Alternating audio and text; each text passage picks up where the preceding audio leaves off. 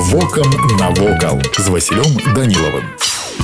Вітаю вас паважаныя сябры у аграгарадку алесіна захаваўся бровар ён пачаў працаваць у 1896 годзе непадалёк ад сядзібнага дома манюшкі ваньковічаў ад сядзібы на жаль нічога не засталося а вось пабудовы спиртзавода з дыхтоўнага камення і чырвонай цэглы захаваліся насуперак усяму і нават выкарыстоўваюцца под гэты дзень і нават выкарыстоўваюцца да гэтага дня як адміністрацыйны будынак сёння тут можна ўбачыць некалькі карпусов дворцоў гаспадарчую прыбудову і склад усе пабудовы выкананы ў стылі прамысловага мадэрна унесены ў спіс гісторыка-культурных каштоўнасцей смалявіцкага района насупраць завода былі створаны з тэхнічнай мэтай дзве штучныя сажалкі старажылы алесіна расказваюць што дно гэтых вадаёмаў было выбрукавана бетонам але магчыма гэта ўсяго толькі адна са шматлікіх мясцовых легенд пасля вайны будынкі завода былі закінутыя нягледзячы на тое што гэтая пабудоў былі аднымі з самых буйных у вёсцы. Вернуты да жыцця яны былі толькі ў канцы 80-х пачатку 1990-х гадоў. Дзякуючы дырэктару мясцовага калгаса Фёдору Прывалаву. У іх размясціліся і да гэтага часу размяшчаецца адміністрацыя сельгаспрадпрыемства.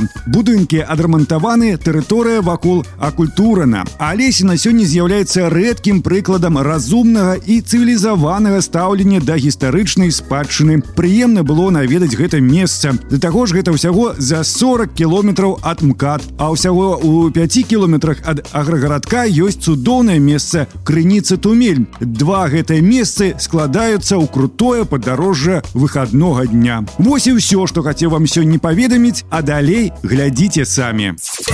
Вокам навокал.